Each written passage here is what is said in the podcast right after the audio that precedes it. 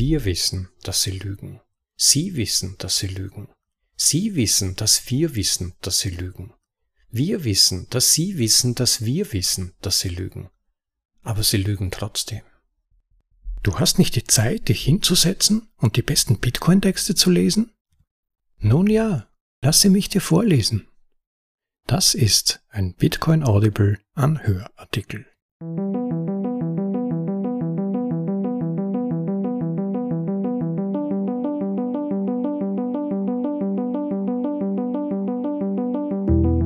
Herzlich willkommen auf bitcoinaudible.de, dem Podcast mit den besten Artikeln aus dem Bitcoin Space. Für euch übersetzt und dann vorgelesen zum bequemen Anhören, ob unterwegs oder daheim. In dieser Episode Nummer 48 setzen wir mit dem achten Teil der zwölfteiligen Essay-Serie Souveränismus von Robert Breedlove fort, die sich mit dem Zerfall des Nationalstaats und der anschließenden Verstärkung individueller Souveränität im digitalen Zeitalter befasst. Dieser Teil widmet sich dem Totalitarismus, der größten und katastrophalsten Massenpsychose von allen und seiner Beziehung zur überall und nirgendwo Natur der Marktdynamik. Die Handlungsmuster der Abläufe in einem Fiat-Staat führen zu Zwang, Täuschung und Gewalt. Einige Einblicke in diese Richtung haben mir bereits die vorigen Teile der Serie vermittelt. Souveränisten aber sind diejenigen, die sich dafür entscheiden, ihren Geist zu befreien und das volle Eigentum an sich selbst zu übernehmen, indem sie zu erpressungsresistenten Geld übergehen. So viel mal gesagt. Eine der besten Teile, wie ich finde, aus dieser Essay-Serie bislang. Hört sie euch auf jeden Fall durchgehend an, empfehlt sie weiter und ja, die Serie selbst basiert ja auf dem Meisterwerk von 1997, The Sovereign Individual, leider nur in englischer Sprache verfügbar, aber wer der englischen Sprache mächtig ist, der findet hier wirklich ein hochinteressantes Buch, das sich auf die Vorgänge in unserer aktuellen Zeit bezieht und wo man wirklich viel Einsichten, Einblicke und letztendlich auch Perspektiven und Denkansätze für die Zukunft für sich ausfindig machen kann. Vielen Dank an Robert Breedlove für diese interessante Serie, die sich in wesentlichen Teilen auf das Buch bezieht, aber doch auch eine Brücke direkt zu Bitcoin schlägt und hier immer wieder Bezug nimmt, so dass man das Ganze in einen Kontext bringen kann. Und um Kontext geht es auch beim Zuhören, wer nämlich beim ersten Teil noch nicht dabei war, sollte meiner Ansicht nach zurück zur Podcast-Folge Nummer 37 springen. Dort befindet sich der unbedingt hörenswerte erste Teil und man versteht dann die Zusammenhänge wohl besser, weil auch innerhalb der einzelnen Abschnitte immer wieder auf die vorigen Bezug genommen wird. Und nun für alle, die schon dabei waren, geht's nun los mit dem achten Teil. Souveränität Teil 8 Überall und nirgends von Robert Breedlove. Originaltitel Sovereignism Part 8 Everywhere and Nowhere. In Teil 7 haben wir untersucht, wie Eigentum und Geld mit der Psyche zusammenhängen und wie sie sich nach der Material Engagement Theory gegenseitig beeinflussen. Aus diesem Grund wurde angenommen, dass die Korruption von Geld und die Verletzung von Eigentum im Allgemeinen Katalysatoren für Massenpsychosen sind. Wir haben auch untersucht, warum es trotz des globalen Fiats und der damit einhergehenden Massenpsychose, in die wir heute verwickelt sind, Grund zur Hoffnung gibt. Glücklicherweise neigen sozioökonomische Systeme, die auf Freiheit basieren, dazu, diejenigen zu überflügeln, die auf Fiat basieren.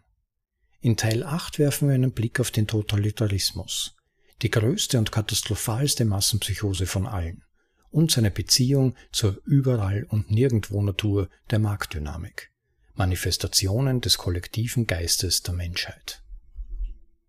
Märkte sind Köpfe von Köpfen, und wie wir sehen werden, sind Souveränisten diejenigen, die sich dafür entscheiden, ihren Geist zu befreien und das volle Eigentum an sich selbst zu übernehmen, indem sie zu erpressungsresistenten Geld übergehen.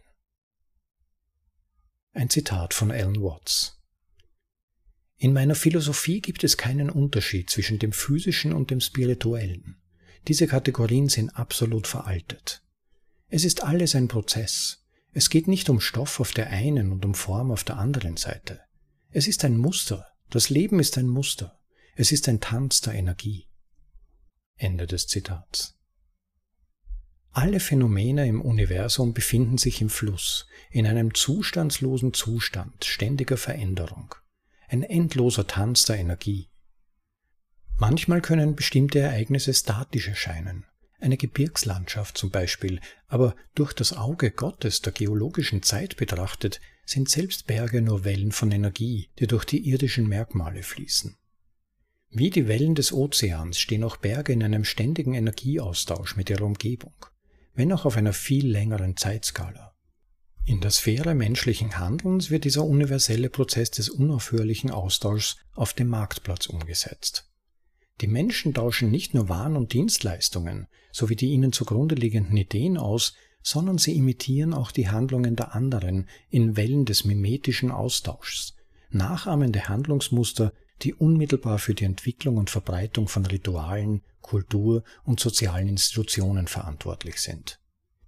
Diese menschliche Fähigkeit zur kulturellen Nachahmung und zum Austausch ist in der Tat eines unserer charakteristischen Merkmale. Ein Zitat von Aristoteles Der Mensch unterscheidet sich von den anderen Tieren durch seine größere Neigung zur Nachahmung. Die Mimesis, die sprachliche Wurzel von Mimicry, ermöglicht es den Menschen von Generation zu Generation Verfahrenswissen anzuhäufen, den Wissensschatz stetig zu bereichern und uns über die Bedingungen der Verderbtheit hinaus zivilisieren zu lassen. Das Problem dieser einzigartigen menschlichen Fähigkeit zum mimetischen Austausch und zur Nachahmung besteht darin, dass sie, wenn Zwang oder Gewalt ausgeübt werden, praktisch endlos fortgesetzt werden kann. Darin liegt das Problem des Fiat, unter einer mehr oder weniger verschleierten Gewaltandrohung wird der Mensch zu einer Handlung veranlasst, weil eine Autorität es gesagt hat. Wenn Handlungen auf diese Weise veranlasst werden, wird die grundsätzlich freie Natur der Individualität verletzt, und diejenigen, die durch Fiat bewegt werden, finden unweigerlich Wege, sich zu widersetzen, sie zu untergraben oder Vergeltung gegen ihre Autoritäten zu erwirken, die Fiat sprechen. Es kommt zu einem mimetischen Austausch, der Blutfäden und Wellen gegenseitiger Vergeltung auslöst. Ein alter russischer Witz? In der Sowjetunion ist jeder Arbeiter ein Staatsbediensteter. Und es gibt ein Sprichwort. Solange die Bosse vorgeben, uns zu bezahlen, werden wir so tun, als würden wir arbeiten. Die Deklaration per Gesetz ist die Essenz des Statismus. Wie bereits in dieser Serie behandelt, ist der politische Statismus eine Massenpsychose, die auf der Rentabilität von Eigentumsverletzungen beruht. Dieser psychotische Form der menschlichen Organisation, eine abgeschwächte Version der Sklaverei, ist abhängig von der allgemeinen Unwissenheit und Passivität der Menschen. Da die Verletzung von Eigentumsrechten das Hauptanliegen des Staates ist, steht sie im Widerspruch zu den freiwillig eingerichteten Kanälen des freien Austauschs, die das organische Makrogefäßsystem des Marktes bilden. Alle Erklärungen per Gesetz führen zu einem wechselseitigen Zusammenbruch der kognitiven Integrität, sowohl individuell als auch kollektiv oder zwischen den Köpfen und den Märkten. Alle Versuche, die unendliche Dynamik der Märkte auf eine statische, etatistische Formel zu reduzieren, sind unweigerlich wertvernichtend. Robert Pirsig hat die Realität der freien Märkte poetisch beschrieben. Zitat ein freier Markt ist eine dynamische Einrichtung.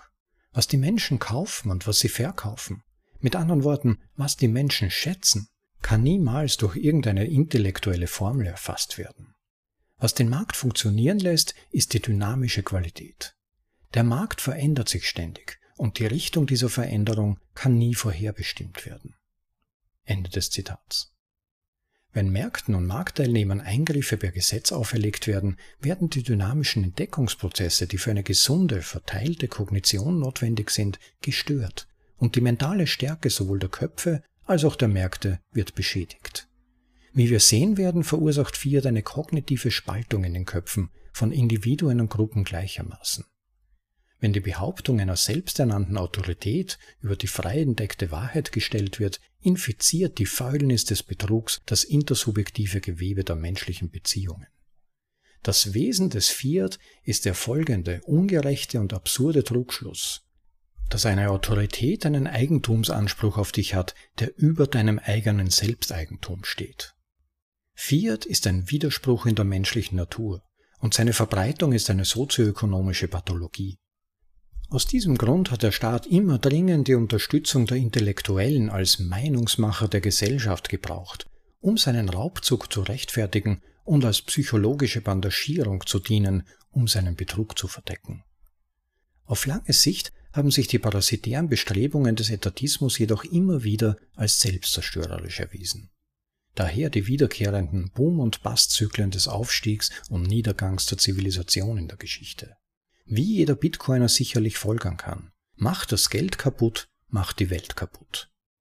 Wenn Eigentumsrechte in ausreichendem Maße verletzt werden, tötet der parasitäre Staat seinen produktiven Wirt auf dem freien Markt und damit sich selbst, indem er die Marktprozesse unterbricht.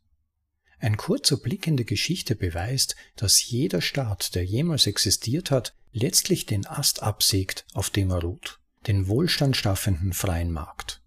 So definiert Ludwig von Mises den Markt in seinem Buch Menschliches Handeln. Zitat Der Markt ist kein Ort, kein Ding, kein kollektives Gebilde. Der Markt ist ein Prozess, der durch das Zusammenspiel der Handlungen der verschiedenen Individuen, die im Rahmen der Arbeitsteilung zusammenarbeiten, ausgelöst wird. Die Kräfte, die den sich ständig verändernden Zustand des Marktes bestimmen, sind die Werturteile dieser Individuen und ihre Handlungen, die von diesen Werturteilen geleitet werden.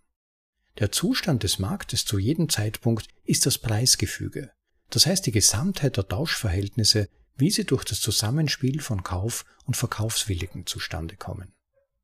Ende des Zitats. Als prozessuales Forum des freien Austauschs existiert der Markt überall und nirgends. Selbst wenn Staaten in freie Marktprozesse eingreifen, können sie diese nicht beseitigen, sondern nur vorübergehende, wenn auch destruktive, Verzerrungen verursachen. Diese Verzerrungen, die in guten Zeiten oft unbemerkt bleiben, gipfeln schließlich in einer Katastrophe, da es unmöglich ist, die externen Effekte zu vermeiden, die durch das Geschäftsmodell des Statismus entstehen. Die Spezialisierungen der Staatsgewalt, Zwang, Nötigung und Gewalt sind einschneidende Phänomene, die die Psyche ihrer vielen Opfer entstellen. Die so gesäte Saat der anfänglichen Gewalt keimt schließlich auf und verbreitet sich durch Mimesis, wird normalisiert und in die soziokulturelle Struktur des Staates eingebettet. Um sich vor einer möglichen Gegenreaktion zu schützen, bemühen sich die Staaten um die Monopolisierung kritischer Infrastrukturen und um Propaganda, um die Zustimmung ihrer unwissenden Opfer zu gewinnen. Wie Frank Shodorov in The Rise and Fall of Society schreibt, Zitat, Inmitten des Flusses von Expansion oder Schrumpfung achtet der Staat stets darauf, dass er bestimmte entscheidende Kommandoposten der Wirtschaft und der Gesellschaft in Besitz nimmt und beibehält. Zu diesen Kommandoposten gehören das Gewaltmonopol, das Monopol auf die oberste richterliche Gewalt, die Kommunikations- und Transportkanäle, also Post, Straßen, Flüsse, Flugrouten, die Bewässerung in orientalischen Despotien und die Bildung, um die Meinungen seiner zukünftigen Bürger zu formen. In der modernen Wirtschaft ist Geld der entscheidende Kommandoposten. Ende des Zitats. Von diesen Kommandoposten aus werden Befehle erteilt und falsche Trennungen, die nationale Grenzen genannt werden, auf der Erde gezogen. Jeder Zwang ist ein Ausdruck von Angst, ein Versuch, die Handlungsmuster eines anderen im Einklang mit dem Eigeninteresse des Verordnungsgebers zu diktieren. Da Staaten nur wachsen können, indem sie das Unternehmen des Zwangs ausweiten, wird die Massenpsychose mit jeder Welle mimetischer Gewalt, die durch Fiat ausgelöst wird, verstärkt. In dem Maße, in dem Zwang und Gewalt anschwellen, nehmen auch Angst und Protektionismus zu, was zu einem vorübergehenden Zusammenbruch des Überall und Nirgends Marktprozesses führt, der die Schaffung von Wohlstand abwürgt und die wirtschaftliche Knappheit verschärft, was zur völligen Zerstörung von Leben, Freiheit und Eigentum führt. Illustriert durch die 169 Millionen Ermordeten während der Wellen des Massenmordes im 20. Jahrhundert. Angst führt dazu, dass die Welt in einzelne Einheiten aufgeteilt wird, und diese Staatsgrenzen werden zu Kampflinien. Mauern, die zum Schutz der Bürger errichtet werden, werden letztlich zu wirtschaftlichen Gefängnissen. Das Endergebnis eines jeden Staates in der Geschichte ist Massenelend, Zusammenbruch oder eine Niederlage im Krieg. Statismus war immer schon ein selbstzerstörerisches Unternehmen, weil er auf der Unwahrheit des Fiat beruht. Diese ökonomische und psychologische Perspektive auf den Fiat-Statismus versetzt uns in die Lage, den Wahnsinn zu verstehen, der sich heute in der Welt ausbreitet. Leider sind wir wahrscheinlich noch weit von den dunkelsten Tagen der gegenwärtigen Massenpsychose entfernt. Die Geschichte bietet viele Beispiele, aber nirgendwo ist dieses Muster offensichtlicher und schwerwiegender als während der staatlich verordneten Gräueltaten des 20. Jahrhunderts, die im Totalitarismus aufgeführt wurden.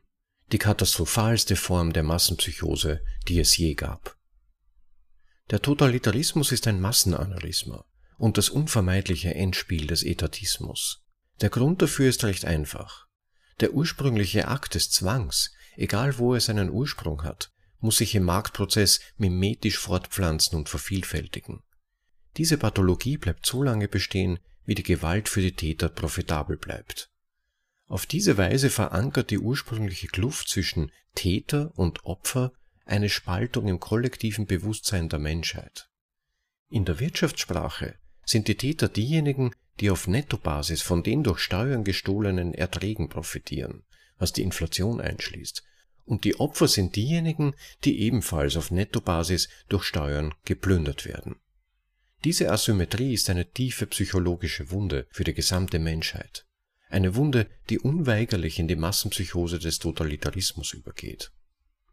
Ein weiteres Zitat aus dem Buch The Sovereign Individual aus denselben Gründen, aus denen die untergegangene Sowjetunion vergeblich versucht hat, den Zugang zu Personal-Computern und Xerox-Maschinen zu unterdrücken, werden westliche Regierungen versuchen, die digitale Wirtschaft mit totalitären Mitteln zu unterdrücken. Ende des Zitats. Axiomatisch gesehen spaltet die Besteuerung die Menschen immer in zwei unterschiedliche Gruppen. Die Beherrschten, die Steuerzahler und die Herrscher, die Steuerempfänger. Diese Spaltung der Gesellschaft führt zu einer psychologischen Regression in beiden Gruppen. Die beherrschten Steuerzahler werden infantilisiert und die steuerempfangenden Herrscher werden größenwahnsinnig. Es kommt zu einem mimetischen Austausch, der auf beiden Seiten der kognitiven Spaltung der Massen zu sich selbst verstärkenden Rückkopplungsschleifen führt, bis ein geradscher Opfermechanismus erreicht ist und neue soziale Institutionen entstehen. Als psychotischer Versuch, die Wahrheit des individuellen Selbsteigentums zu widerlegen, gelingt es dem Statismus nur, gesunde Köpfe in kranke Köpfe zu verwandeln. Zwangsbemühungen, diesen selbst verursachten Schaden zu beheben, machen die Sache nur noch schlimmer. In der Regel wird dazu Geld gedruckt, um die sozioökonomischen Katastrophen, die aus dem Zwang resultieren, zu überspielen. Die Inflation verschlimmert diese wechselseitige Erkrankung der Köpfe und Märkte nur noch. Dieses Ergebnis ist nicht überraschend, wenn man es durch die Linse der Material Engagement Theory betrachtet. Wie wir in Teil 7 gezeigt haben, weicht weiches Geld den Verstand auf, indem es die Beziehungen zwischen den Akteuren und Schauplätzen auflöst und den Griff auf die sozioökonomische Realität lockert. Auf diese Weise trägt die Inflation, die heimtückischste und unsichtbarste Form der Besteuerung, zur Auflösung der Gesellschaft bei. Paul A. Kenter beschreibt dieses zerstörerische Phänomen in Hyperinflation and Hyperreality wie folgt. Zitat Geld ist eines der wichtigsten Wertmaßstäbe in jeder Gesellschaft, vielleicht sogar der wichtigste, das wichtigste Wertaufbewahrungsmittel. Als solches ist Geld eine zentrale Quelle der Stabilität, Kontinuität und Kohärenz in jeder Gemeinschaft. Wenn man also an der Geldmenge rüttelt, dann rüttelt man am Wertegefühl einer Gemeinschaft. Indem sie das Geld wertlos macht, droht die Inflation jedes Wertgefühl in einer Gesellschaft zu untergraben und aufzulösen. Ende des Zitats. Allgemeiner als die Korruption von Geld kann die wiederholte Verletzung von Eigentum ausreichen, um Menschen in die Psychose zu treiben. Wie Michael Saylor es ausdrückt, wenn man Menschen in den Wahnsinn treiben will, muss man nur immer wieder die Regeln ändern. Leben, Freiheit und Eigentum sind die grundlegendsten Regeln der Zivilisation. Sie leiten sich alle aus dem Prinzip der Freiheit ab.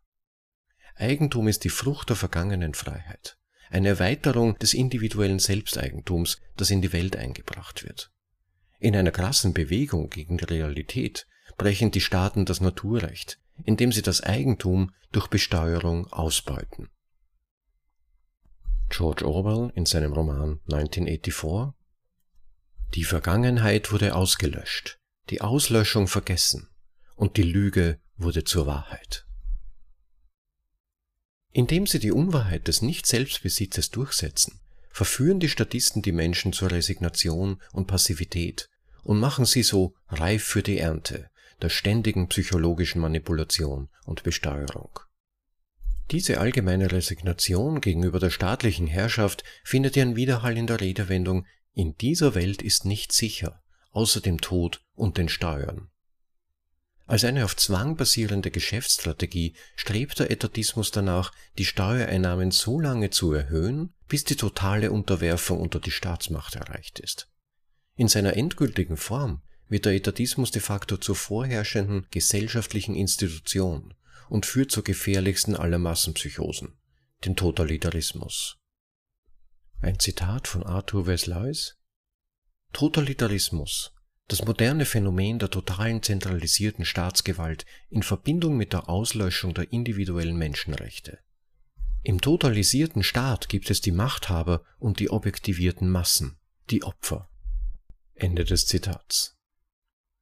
Der Totalitarismus wird durch die Manipulation der Köpfe mit gezielten Propagandakampagnen erreicht, die perverserweise durch weit verbreitete Eigentumsverletzungen finanziert werden wodurch die psychologische Stabilität der Massen weiter untergraben wird. Dieses psychologische Zangenmanöver ist die bewährte staatsmännische Taktik, um Mentizid, also Gehirnwäsche, auszuüben. Der Totalitarismus ist ein statisches Muster der Mimesis, das die überall und nirgends Natur des dynamischen freien Marktes verdrängt. Eine tyrannisierende Täuschung, die versucht, die Wahrheitsfindungsfunktion der Freiheit selbst außer Kraft zu setzen. Wie Jost Merlou schreibt, ist Mentizid, also Gehirnwäsche, das Töten des Geistes, die inkrementelle Abfolge von Handlungen, die für die Errichtung totalitärer Kontrolle erforderlich ist. Der Angriff auf das Eigentum ist ein wesentlicher Bestandteil des Mentalmords und der Zerstörung der Menschenrechte. Denn wie Ayn Rand schrieb, das Recht auf Leben ist die Quelle aller Rechte und das Recht auf Eigentum ist ihre einzige Umsetzung. Ohne Eigentumsrechte sind keine anderen Rechte möglich.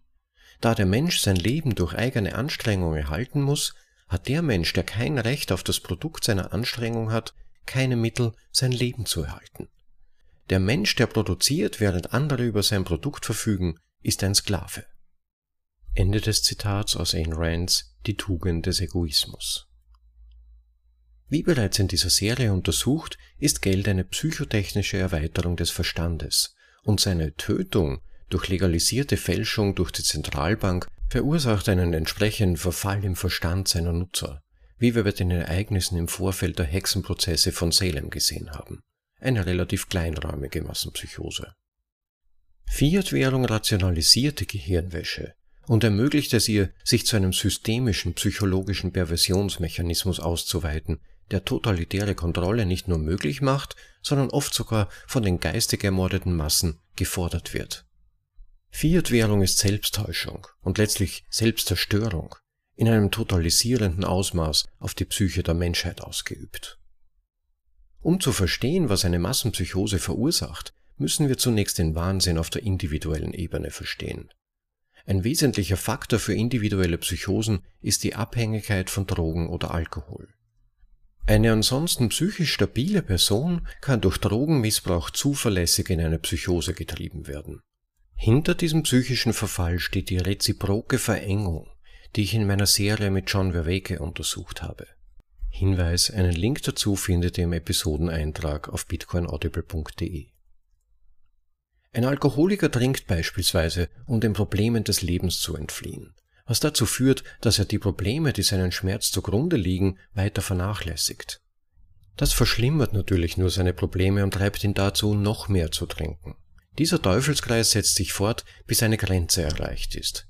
Entweder wacht der Alkoholiker aus seinem psychotischen Verhalten auf, oder er trinkt sich weiter bis zur Krankheit oder zum Tod. Das Zentralbankwesen führt bei den Marktteilnehmern zu einer ähnlich wechselseitigen Verengung.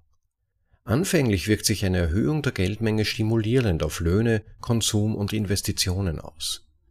Die falschen Preissignale, die das aufgeblähte Geld verbreitet, führen jedoch unweigerlich zu unternehmerischen Fehlern, übermäßiger Kreditaufnahme und Kapitalfehlallokation. Wie Blinde, die sich mit einem immer weicher werdenden Stock durch die Welt bewegen, werden die Marktteilnehmer zunehmend von den falschen Preissignalen des weichen Geldes in die Irre geführt. Unweigerlich kommt es zu einem Absturz zurück in die Realität, ähnlich wie bei einem Kater nach einer durchzechten Nacht. Wie bei aufeinanderfolgenden alkoholischen Getränken unterliegt jede Runde der Inflation des Geldangebots durch Fiat dem Gesetz des abnehmenden Ertrags, das den Alkoholiker dazu bringt, auf der Suche nach dem ursprünglichen Rausch immer mehr zu trinken. Dieser Teufelskreis der gegenseitigen Verknappung durch die Inflation von Fiat-Währungen ist eine Form der Sucht, die typischerweise mit dem totalen Zusammenbruch des Geldsystems endet. Ein wirtschaftlicher Kataklysmus, der als Hyperinflation bekannt ist. Der Aufstieg Hitlers aus der hyperinflationären Achse der Weimarer Republik zeigt, dass die Verzweiflung, die durch gescheitertes Geld hervorgerufen wird, die Menschen dazu bringt, um eine starke Führung zu betteln, selbst auf die Gefahr hin, totalitär zu werden. Als Umkehrung der Freiheit lösen alle Formen des Fiat-Geldes negative Rückkopplungsschleifen der gegenseitigen Verengung aus, die unweigerlich zu sozioökonomischen Krankheiten, also Preisverzerrungen oder zum Tod, Hyperinflationen führen. Auch psychologische Abhängigkeitsmuster werden vom Staat ausgenutzt, um die Unterstützung seiner Wähler zu gewinnen. Eine besonders perverse Form des mentalen Mords bzw. der Gehirnwäsche ist die gleiche Methode, mit der Entführer bei ihren Opfern das Stockholm-Syndrom hervorrufen. Indem sie ihre Opfer wiederholt bis zum Äußersten misshandeln und sie dann in ihrem gefallenen Zustand trösten, inszenieren die Entführer einen Rhythmus des Missbrauchs, der den Geist ihrer Zielpersonen zur freiwilligen Unterwerfung verführt. Methodisch eingesetzt kann diese Taktik sogar eine extreme Loyalität des Opfers gegenüber dem Täter bewirken. Der Statismus beinhaltet die Systematisierung der Gehirnwäsche, um sie effizient den Massen zuzufügen, unterbrochen von Perioden relativen Friedens, um so die Unterstützung einer unterdrückten, verwirrten Bürgerschaft zu gewinnen. Ein schrittweiser Eingriff auf diese Weise ist der Standardansatz der fortschreitenden Statisten. Wie sonst könnte der Staat, ein soziales Gebilde, das sich stets durch die Verletzung eben der Eigentumsrechte, die es zu schützen gilt, aufrechterhalten hat, weiterhin die Köpfe und Herzen der Menschen gewinnen? Ganz einfach und doch traurig. Die Menschheit hat während des größten Teils der Geschichte eine missbräuchliche Beziehung zum Staat unterhalten. Wenn genügend Menschen zu dieser nackten Realität erwachen würden, würde der Staat sofort aufgelöst werden, da er ein ideologisches Gebilde ist, das auf den Glauben der Menschen an ihn angewiesen ist, um zu überleben. Als organisiertes System der psychologischen Sabotage und der juristischen Perversion ist der Staat ein System, das dem Beherrschten die Willenskraft seiner Herrscher aufdrückt. Es ist wichtig zu verstehen, dass Herrscher und Beherrschte nicht zwei statische Kohorten sind, sondern vielmehr zwei dynamische Bahnen, in die und aus denen Individuen je nach ihrem Nettoeinkommen oder Verlust aus der Besteuerung in einem bestimmten Zeitrahmen rotieren. So kann beispielsweise ein staatlicher Auftragnehmer in dem Jahr, in dem er einen großen vom Steuerzahler finanzierten Auftrag erhält, ein Herrscher sein und in dem Jahr, in dem er eine hohe Steuerrechnung zahlt, beherrscht werden. Diese unscharfe Grenze zwischen Herrschern und Beherrschten verkompliziert die Infizierung unseres sozioökonomischen Gefüges mit Zwang weiter, wie in meiner Serie mit Jimmy Song untersucht. Auch hierzu ein Link in den Episoden Shownotes. Stillschweigend spüren die Beherrschten die Ausbeutung, auch wenn sie kognitiv vielleicht nicht verstehen. Noch wissen sie, wie sie ihre Wut aufgrund dieser Unklarheit auf eine Lösung richten können. Frustriert und verzweifelt wenden sich die Beherrschten den vorgefertigten Erzählungen zu, die von den staatlich beeinflussten Medienorganen, auch Mainstream-Medien genannt, angeboten werden, um sich in der Welt zu orientieren. Es liegt auf der Hand, dass diese Nachrichten so zusammengestellt werden, dass sie den Interessen der Herrschenden entsprechen, indem die Zustimmung der Beherrschten hergestellt wird. Neben Geld gehören zentral gesteuerte digitale Technologien wie soziale Medien zu den effektivsten Mitteln der Herstellung von Zustimmung, die je erfunden wurden. Film, Fernsehen und das Internet, komplett mit Kampagnen und Algorithmen zur Zensur von Meinungsverschiedenheiten, bilden einen technologischen Komplex, den der Staat nützt, um die öffentliche Wahrnehmung zu formen. Diese zentralisierten Plattformen ermöglichen es den Machthabern, die Köpfe der Massen leicht und unterschwellig zu beeinflussen. Darüber hinaus führt der Suchtfaktor der sozialen Medien dazu, dass sich die unwissenden Untertanen des Staates freiwillig seinem speziell kuratierten Lügenkomplex aussetzen. Ein Zitat von Just Melot Keine Ruhe, keine Meditation, kein Nachdenken, kein Gespräch. Die Sinne werden ständig mit Reizen überfrachtet. Der Mensch lernt nicht mehr seine Welt zu hinterfragen. Der Bildschirm bietet ihm bereits fertige Antworten. Die soziale Isolation verschlimmert die menschliche Anfälligkeit für Massenpsychosen noch weiter. Wie Jordan Peterson sagte, lagert jeder von uns seine Vernunft an die wenigen Vertrauten aus, mit denen wir uns am häufigsten umgeben. Oder wie Tim Ferriss sagte, jeder von uns wird zum Durchschnitt der fünf Personen, mit denen er die meiste Zeit verbringt. Laut der Material Engagement Theory ist das alte Sprichwort, dass jeder von uns ein Produkt seiner Umgebung ist, wahrer denn je. Wenn diese soziale Unbedenklichkeitsprüfung wegfällt, verlieren isolierte Individuen noch mehr den Kontakt zur Realität und werden noch anfälliger für Wahnvorstellungen, die von den staatlich geförderten Medien mit ihren vorgefertigten Erzählungen, die 24 Stunden am Tag, sieben Tage die Woche wiederholt werden, eingepflanzt werden.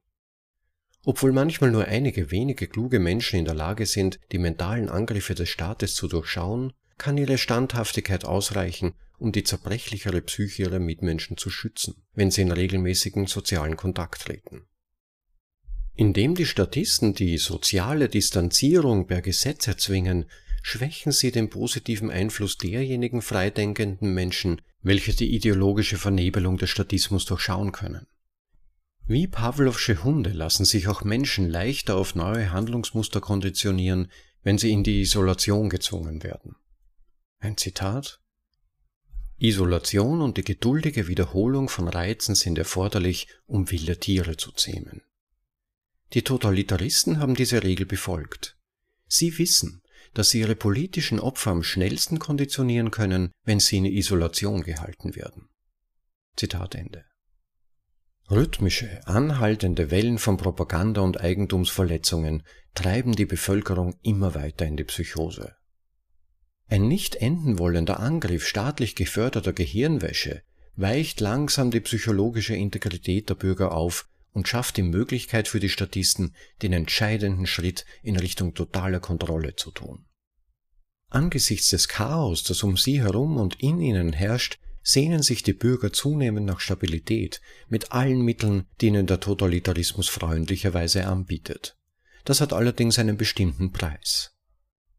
Erfolgreich psychologisch sabotiert und zur Verleugnung ihres unveräußerlichen individuellen Selbsteigentums veranlasst, wird den Bürgern versprochen, dass Gehorsam und Unterwürfigkeit gegenüber dem totalisierten Staat der einzige Weg sind, um ihrem Leben wieder Stabilität zu verleihen. Ein weiteres Zitat aus Joost Melows Buch The Rape of Mind.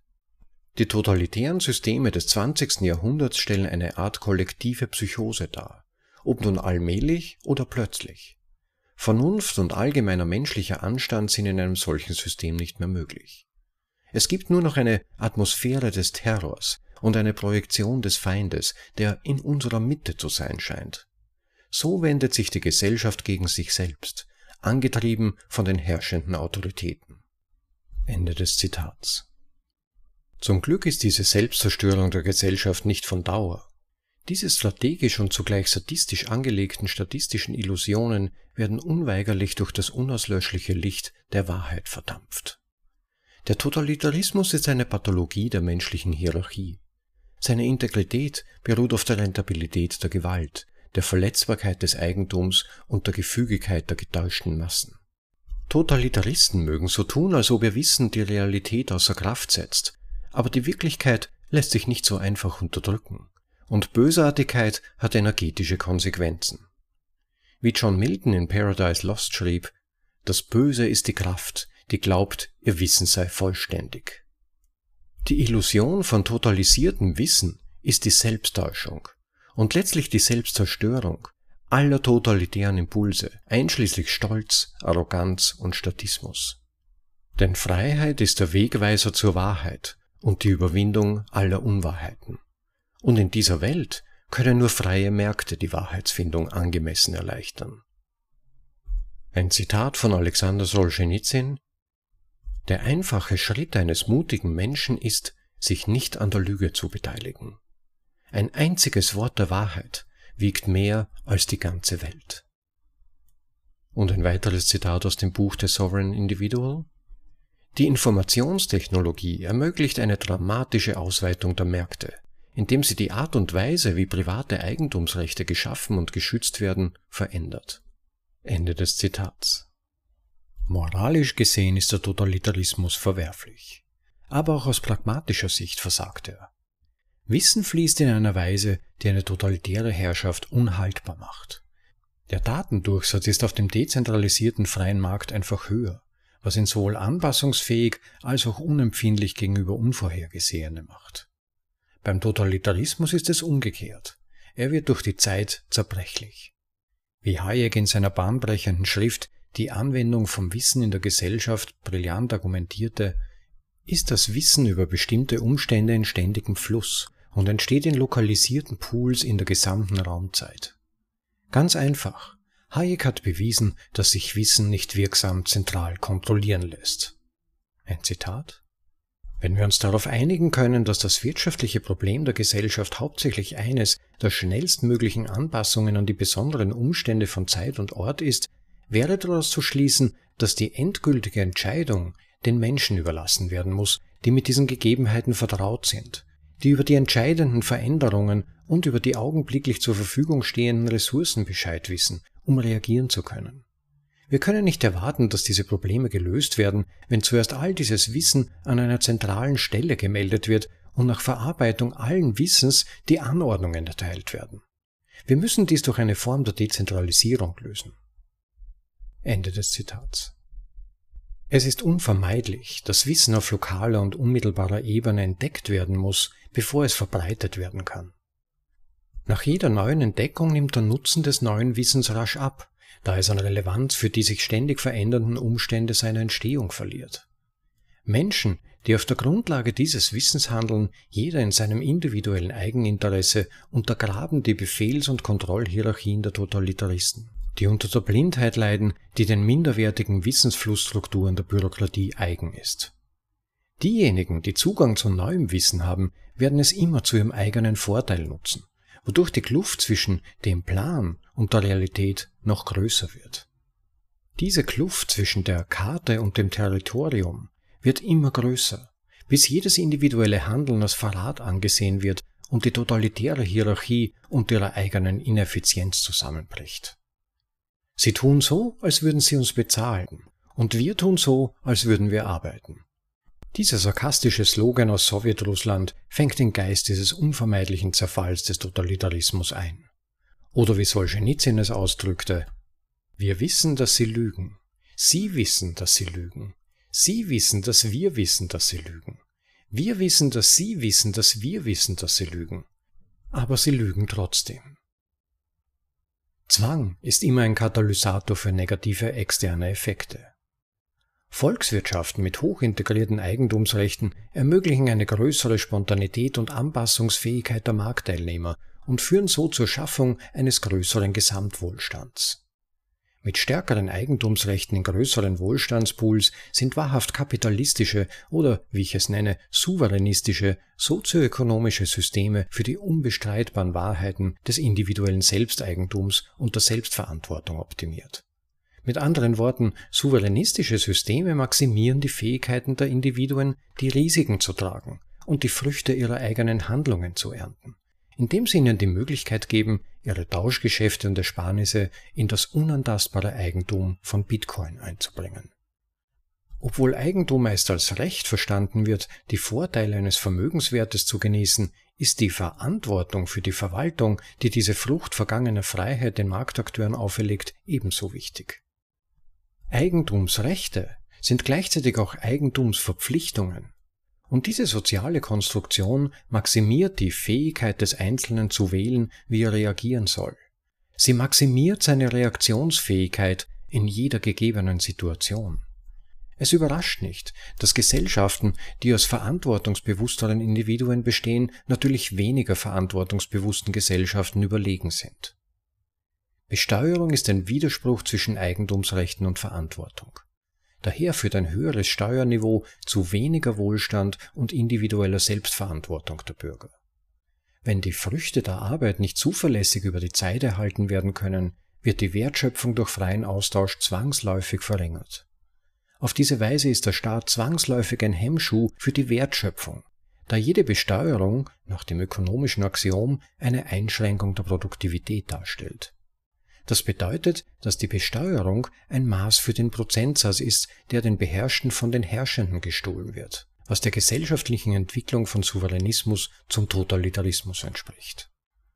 Auf individueller Ebene ist der effektive Steuersatz das Spektrum, auf dem man sich von einem selbstbestimmten Souveränisten zu einem Sklaven bewegt.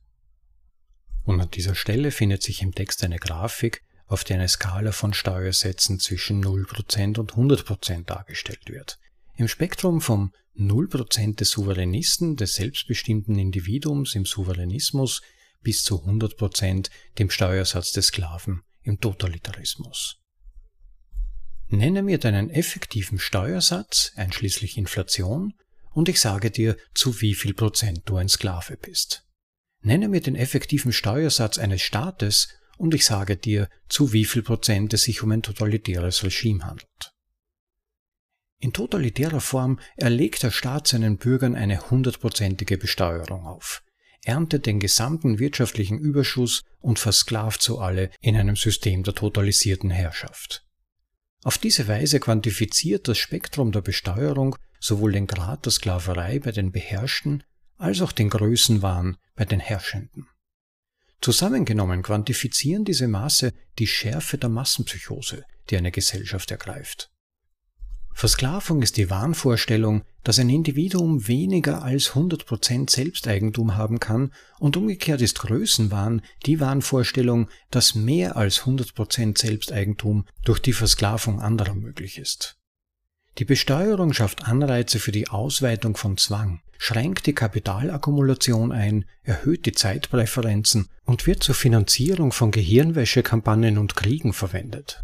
All dies sind wichtige Vorläufer für den Ausbruch einer Massenpsychose. Es ist nicht verwunderlich, dass die Psyche unter diesen Umständen zerbricht, denn der Totalitarismus unterdrückt selbst die grundlegendsten kreativen Impulse des Lebens. Dieser geistige Massenmord kann natürlich für alle Beteiligten tödlich enden, da Völkermord und Revolution das Leben der Beherrschten bzw. der Herrschenden bedrohen. Der ultimative Preis totalitärer Herrschaft ist die Entmutigung des Unternehmertums, die zu einem Zusammenbruch des Wohlstands, einer Verfälschung der Preissignale und wirtschaftlichen Katastrophen bis hin zu Engpässen, Massenverhungern und Massenmord führt. Alle Organisationen sowie auch alle Organismen sind wachstumsorientiert.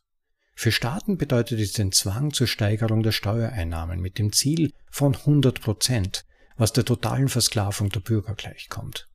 Auf diese Weise führt das unkontrollierte Wachstum des Etatismus immer zu einem Totalitarismus.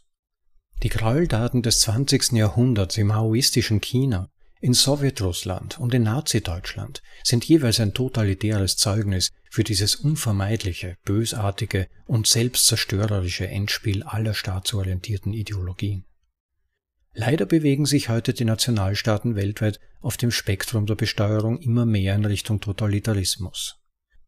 Eigentumsverletzungen nehmen überhand und beschleunigen sich mit einer noch nie dagewesenen Inflation von Fiat-Währungen, Abriegelungen, Geschäftsschließungen, Zwangsräumungen und Maskierungsauflagen, um nur einige zu nennen. Noch beängstigender ist, dass das Schreckgespenst der Impfpflicht, der ultimative Eingriff in das persönlichste Eigentum und die körperliche Autonomie des Einzelnen immer größer wird. Einige Länder wie Australien und Deutschland haben die Grenze zu diesem Verbrechen gegen die Menschlichkeit bereits überschritten. All diese Aspekte des globalen etatistischen Krieges gegen das individuelle Selbsteigentum sind Symptome einer sich beschleunigenden Massenpsychose. Das 1997 geschriebene Buch Das souveräne Individuum, The Sovereign Individual, sagte sogar die besonderen psychotischen Taktiken voraus, die Staaten anwenden würden, wenn sich ihre Geschäftsbedingungen im aufkommenden digitalen Zeitalter, auch bekannt als Informationszeitalter, verschlechtern. Ein Zitat aus dem Buch. Diejenigen, die über die Ertragskraft und das Kapital verfügen, um die wettbewerbsrelevanten Herausforderungen des Informationszeitalters zu meistern, werden sich überall niederlassen und überall Geschäfte machen können. Nur die patriotischsten oder dümmsten werden sich weiterhin in Hochsteuerländern niederlassen, wenn sie die Wahl haben. Aus diesem Grund ist zu erwarten, dass ein oder mehrere Nationalstaaten verdeckte Maßnahmen ergreifen werden, um den Reiz der Vergänglichkeit zu untergraben. Das Reisen könnte durch biologische Kriegsführung, zum Beispiel durch den Ausbruch einer tödlichen Epidemie, wirksam unterbunden werden. Dies könnte nicht nur die Reiselust bremsen, sondern auch den Staaten auf der ganzen Welt einen Vorwand liefern, ihre Grenzen abzuriegeln und die Einwanderung zu begrenzen. Ende des Zitats.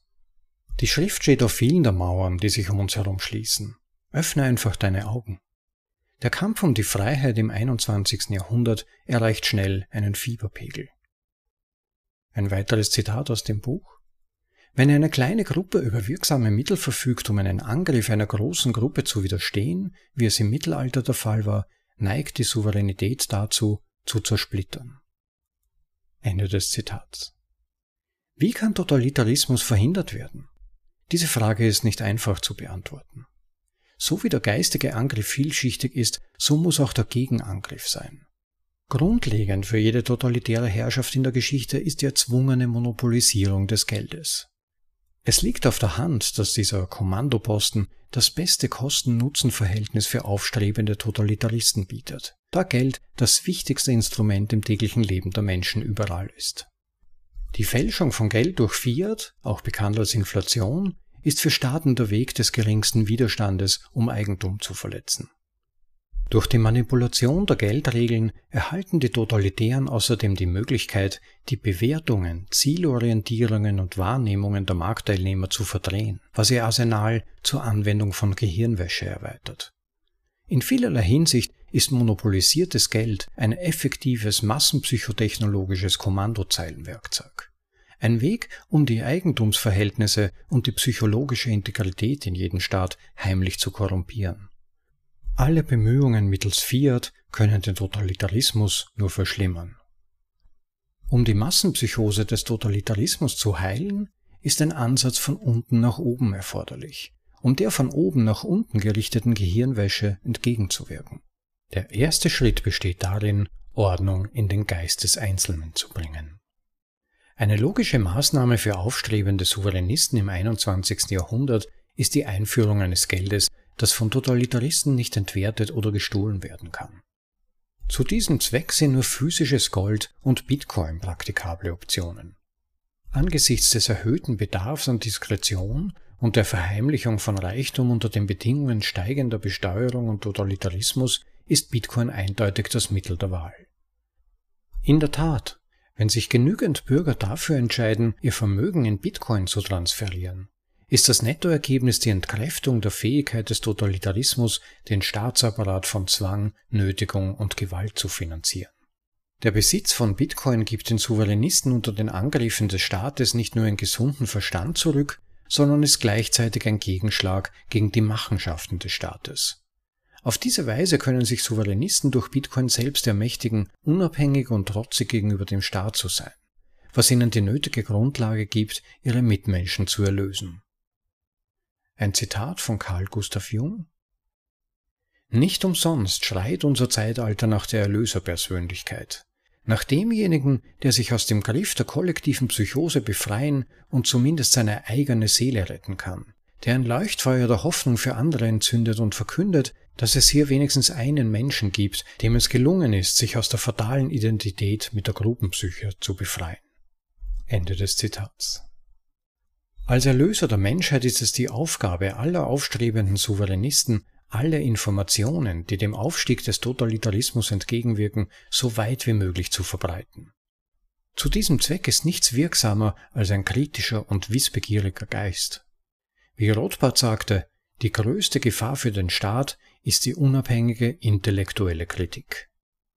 Nur Licht kann die Dunkelheit durchdringen, und nur das schöpferische Prinzip der Wahrheit kann die Massenpsychose vertreiben, die durch die Täuschungen eines totalitären Regimes hervorgerufen wird. Die Wahrheit ist, dass jeder Mensch individuelles Selbsteigentum und Selbstverantwortung besitzt. Bitcoin entspricht direkt dieser Wahrheit, da es das am schwersten zu verletzende Eigentum der Menschheitsgeschichte ist. Als unumstößliches Regelwerk für Geld, ein gegen alle Arten von Ausnahmen abgesichertes Eigentumsverzeichnis kann Bitcoin dazu beitragen, die Vernunft in einer psychotischen Welt wiederherzustellen. Bitcoin ist erpressungsresistentes Geld. Wenn niemand durch Inflation eine Ausnahme vom Eigentumsverzeichnis erreichen kann, wird die Souveränität jedes Einzelnen maximiert. Als Wohlstandsstrategie wird der Statismus kastriert, wenn das Eigentum nicht mehr verletzt werden kann. Bitcoin macht diese uralte Idee des unantastbaren Eigentums, die ursprünglich von König Johann in der Magna Carta von 1215 ratifiziert wurde, zu etwas mehr als nur einem Gekritzel auf staatlichen Verfassungsdokumenten. Schließlich ermöglicht der Durchbruch der Verschlüsselung die dauerhafte Einschreibung dieses alten Prinzips in eine unveränderliche Sprache der Wahrheit. Open Source Code. Unverletzliches Eigentum ist ein unerschütterliches zivilisatorisches Fundament. Und Bitcoin, das einzige unbestechliche Geld der Welt, ist seine stärkste Umsetzung. Eine weitere antistaatliche Taktik ist der Aufbau von Parallelstrukturen. Jede Form von Organisation, sozialer Institution oder Technologie, die parallel zu einer totalitären Gesellschaft existiert, aber moralisch unabhängig zu ihr ist. Wenn genügend Einwohner in diese Parallelstrukturen eintreten, verliert der totalitäre Staat an Bedeutung, was zu seinem Untergang beitragen kann. Zweifelsohne ist Bitcoin ein unverzichtbarer Eckpfeiler für alle diese Parallelstrukturen, da er neutral, unpolitisch, universell zugänglich und unbestechlich ist. Ein Zitat von Václav Havel Was sind parallele Strukturen anderes als ein Raum, in dem ein anderes Leben gelebt werden kann? Ein Leben, das mit seinen eigenen Zielen in Einklang steht und das sich seinerseits im Einklang mit diesen Zielen strukturiert.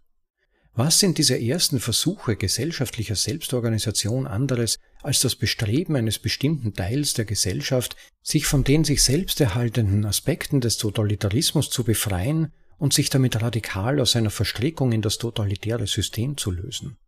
Ende des Zitats. Um den völligen Abstieg in den Totalitarismus zu verhindern, bedarf es vor allem des individuellen Handelns. So wie Totalitaristen konzertierte, bewusste Schritte unternehmen, um ihre Herrschaft zu errichten, so müssen auch Souveränisten rebellieren, um ihre Unabhängigkeit von und Gleichgültigkeit gegenüber staatlichen Eingriffen in die menschliche Freiheit zu bewahren. Kurz gesagt, um das individuelle Selbsteigentum vor Ausbeutung zu schützen, muss es in vollem Umfang ausgeübt werden. Denn wenn es um die Freiheit geht, müssen wir, wie das alte Sprichwort besagt, es so halten.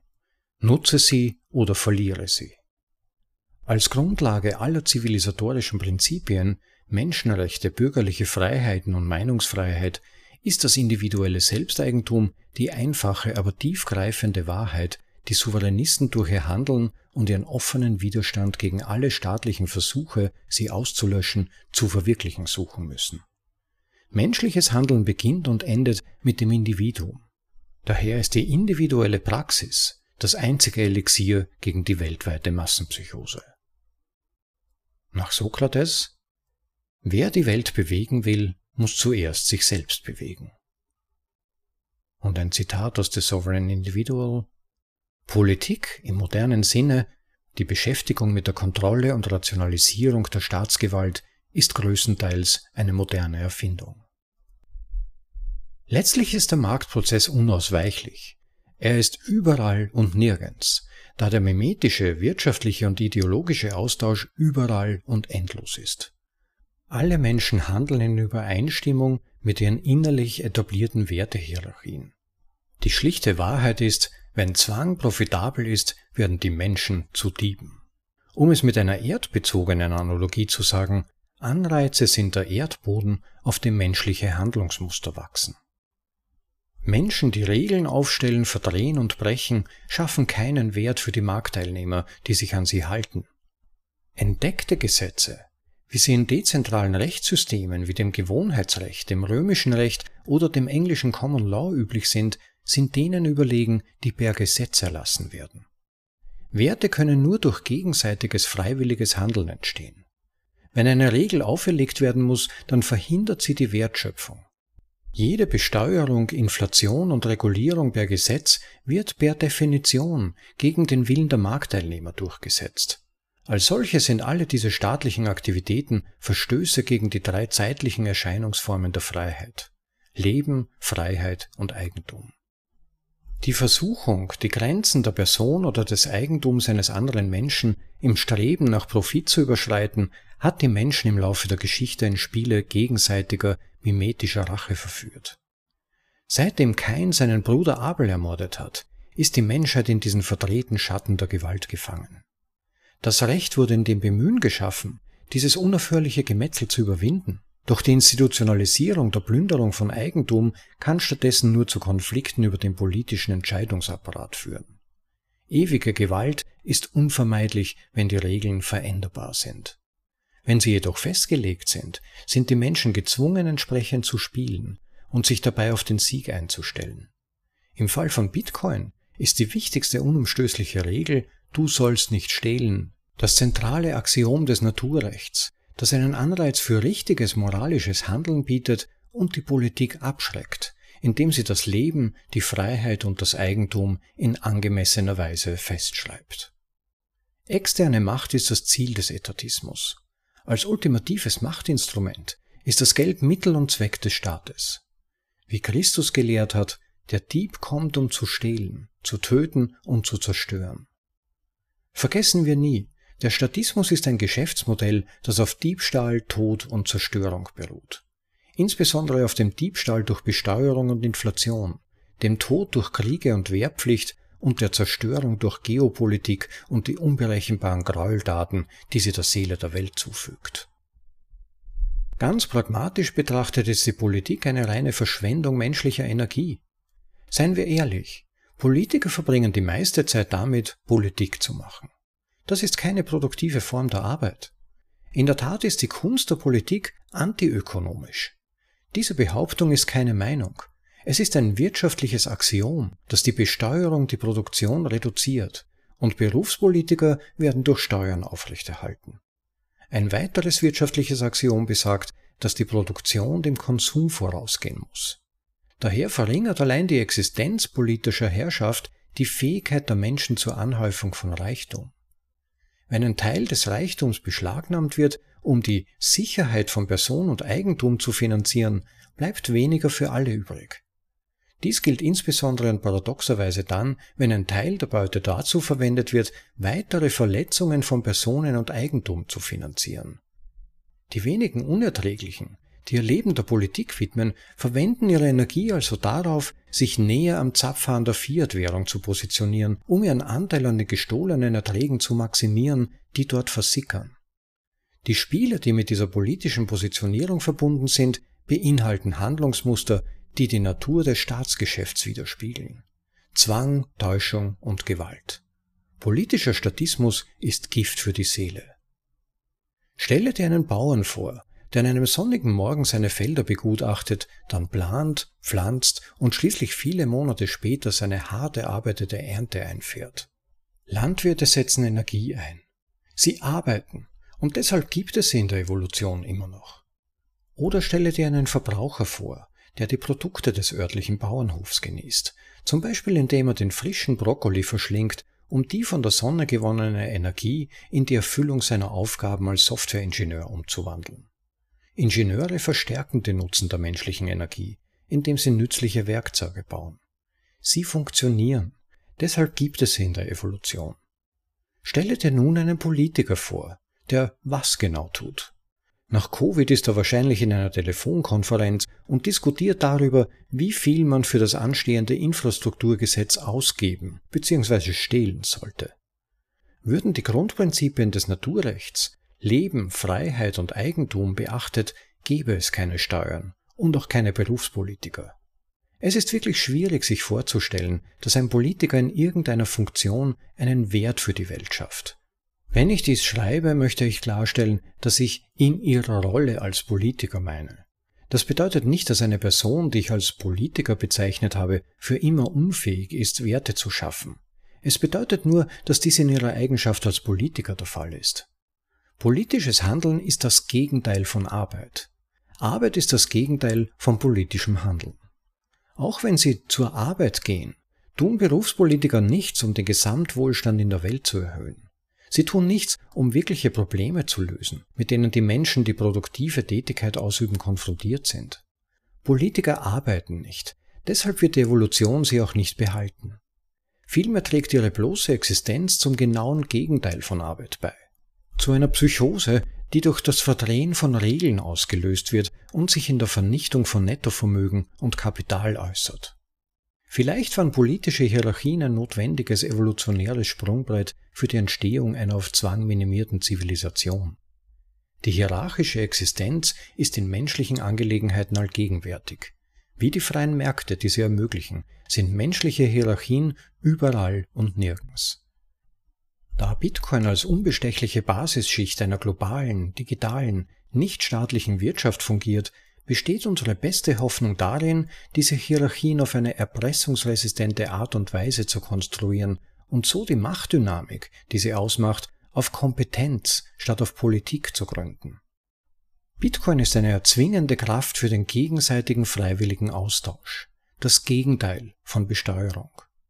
Auf diese Weise kann Bitcoin, das ultimative unpolitische gesunde Geld, gesunde Köpfe und freie Märkte anregen, um die Menschheit dauerhaft gegen die Massenpsychose des Totalitarismus zu impfen. Bitcoin ist ein unverzichtbarer Bestandteil jedes Mittels gegen Massenpsychose. Zusammenfassend zu Souveränismus Teil 7 und 8 Die Material Engagement Theory lehrt uns, dass es keine wirkliche Trennung zwischen Geist und Materie gibt. Beide sind ein wechselseitig interaktives Muster des anderen. Der globale Markt, bestehend aus wirtschaftlichem, ideologischem und mimetischem Austausch, ist die gegenwärtige Manifestation des kollektiven Geistes der Menschheit. Anders ausgedrückt, der Markt ist der Geist der Geister. Geld ist der Neurotransmitter dieses kollektiven Bewusstseins und seine Korruption verwirrt die Wahrnehmung auf allen Ebenen, auch in Form von Beziehungen zwischen Akteuren und Schauplätzen. Der Statismus basiert auf Besteuerung und der Korruption des Geldes. Ein Organisationsmodell, das der unbestreitbaren Realität des individuellen Selbsteigentums widerspricht. Versuche, eine globale Zivilisation aufzubauen, die dieser axiomatischen Wahrheit widerspricht, verursachen eine Massenpsychose. Bitcoin hilft, den individuellen und kollektiven Verstand zu heilen, indem es die Preissignale reinigt und das individuelle Selbsteigentum stärkt, wodurch die Beziehungen zwischen den Akteuren und der Umgebung wieder harmonisiert werden. Indem Bitcoin auf diese Weise den kollektiven Geist reinigt, ist er ein wesentlicher Bestandteil jedes vorgeschlagenen Heilmittels für Massenpsychosen. In der Tat sind die Materiekonfigurationen um uns herum, die wir Zivilisation nennen, die sichtbaren Folgen des unsichtbaren kollektiven Geistes der Menschheit. Bitcoin vereinheitlicht und entgiftet die sich gegenseitig beeinflussenden Muster von Geist und Materie aufgrund seiner Zentrierung auf den Kernsatz des Naturgesetzes, du sollst nicht stehlen. Das ist kein Witz. Das Schicksal der Menschheit steht auf dem Spiel. Die Pointe? Ich hoffe, dass ich dazu beitragen kann, deine Meinung über Bitcoin zu ändern, denn es könnte sich als der einzige Weg erweisen, unseren kollektiven Geist von seiner sich derzeit verschlimmernden Massenpsychose zu befreien. Ein Zitat von Robert Pirsig Seelenfrieden erzeugt richtige Werte. Richtige Werte erzeugen richtige Gedanken. Richtige Gedanken bringen richtige Handlungen hervor. Und richtige Handlungen bringen Arbeit hervor, die für andere eine materielle Widerspiegelung der Gelassenheit ist, die im Mittelpunkt von allem steht. Das war Souveränismus Teil 8 Überall und nirgends von Robert Breedlove. Ja, ich danke euch sehr fürs Zuhören und fürs lange Durchhalten acht Teile, das sind ja mehrere Stunden gewesen. Ich möchte euch gar nicht erzählen, wie lange es gedauert hat, diese Texte einzuspielen, einzusprechen, übersetzen und so weiter. Eine ganz schöne Arbeit. Aber es war es wert, finde ich, sehr wertvolle Texte und ganz viel zum Nachdenken, wirklich dichter Stoff. Manche Teile musste ich mehrmals lesen, weil sie einfach so interessant sind und wirklich auf weitere Gedanken einen bringen. Ähm, das war vorerst mal der letzte Teil, der öffentlich verfügbar ist. Ich habe mit Robert Breedlove direkt gesprochen. Er ist an der Arbeit, aber die Teile sind im Moment nur in Planung und es gibt noch keinen konkreten Zeitpunkt, wann sie veröffentlicht werden. Jedenfalls könnt ihr sicher sein, sobald sie veröffentlicht werden, werdet ihr sie auf bitcoinaudible.de finden und könnt sie auch dann wieder bequem anhören. Übersetzt in deutsche Sprache zum Anhören für unterwegs oder daheim, wie immer. Ähm, ich hoffe, es hat euch gefallen. Wenn es euch gefallen hat, unterstützt bitte den Podcast. Ich sag's gerne immer wieder, entweder direkt sofort jetzt gleich auf Subscribe klicken, einen Like-Button vielleicht vergeben, um anzuzeigen, dass es euch gefallen hat und wertvoll für euch war. Wer wirklich den Podcast intensiver unterstützen möchte, freue ich mich über jede Unterstützungsmöglichkeit, die angeboten wird. Geht einfach auf bitcoinaudible.de. Unten habt ihr einen Link Unterstützung. Da gibt es Möglichkeiten, uns Sites zu schicken. Das wäre ein großes Wertschätzungssignal und wäre wirklich eine ganz tolle Möglichkeit, etwas zurückzugeben fürs Anhören dieser Podcasts und der Vorlesungen. Oder ihr schaut einfach mal auf unsere Literaturliste wo die besten Bücher aus dem Space, äh, die sich so im Laufe der Zeit auch durch die Vorlesungen ansammeln, aufgelistet sind. Schaut da mal rein, vielleicht interessiert euch etwas davon. Oder aber eine Möglichkeit, die billigste vermutlich, äh, empfehlt einfach den Podcast weiter an andere in euren Gruppen, in denen ihr euch bewegt, vielleicht auf Twitter mal die eine oder andere Folge scheren. By the way, diese Folge finde ich wirklich eine der besten, offen gesagt, die Folge Nummer 8 weil sie die aktuellen Vorgänge in unserer Welt sehr berührt aus meiner Sicht und einiges an Inspirationen und Anregungen liefert, wie man damit umgehen kann, wie man sie interpretieren kann und vor allem auch selbst sich darauf vorbereiten. Also wirklich wert, die eine oder andere Folge vielleicht zu teilen oder natürlich die reinen Bitcoin-based Folgen. Schaut einfach mal rein, klickt euch durch und wenn ihr eine davon es wert findet, sie mit euren Freunden, Familienmitgliedern oder in Gruppen zu teilen, tut es bitte. Macht aufmerksam auf den Podcast. Die Leute müssen mehr über Bitcoin erfahren, mehr über Bitcoin lernen und vor allem auch differenziertere Meinungen sich bilden. Und da hoffen wir natürlich mit dem Podcast einen Beitrag zu liefern. Und noch mehr hoffen wir, dass das auch gelingt am Ende des Tages. Und wenn ihr natürlich den Podcast subscribt, also den Subscribe-Button klickt, so ihr es nicht schon getan habt, ihr bekommt ja immer die neuesten Folgen automatisch vor die Nase gesetzt. Ja, aber eines hätte ich fast noch vergessen.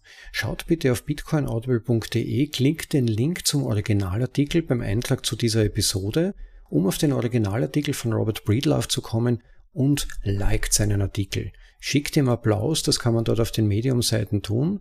Und wenn ihr schon dort seid auf seinem Originalartikel, schaut auch ganz nach unten, da findet ihr die Verweise auf die Unterstützungsmöglichkeiten. Er ist wirklich ein großartiger Autor und liefert viele inhaltlich wertvolle Beiträge. Nebenbei bemerkt auch seine Reihe What is Money ist hochinteressant. Die sollte man auf jeden Fall sich mal angeschaut haben, zumindest mal reinschnuppern. Schaut da drauf, besucht seine Seiten, damit auch er seinen Anteil an eurem positiven Feedback, wie ich hoffe, bekommt. Ja, und damit lasse ich es auch schon stehen. Meine Stimme braucht ohnehin nach diesem langen Text wirklich lange Erholung. Und damit für heute mal genug. Es war schön, dass ihr dabei wart. Habt noch einen super Tag, genießt das Leben. Bis zum nächsten Mal. Ciao, euer Rob.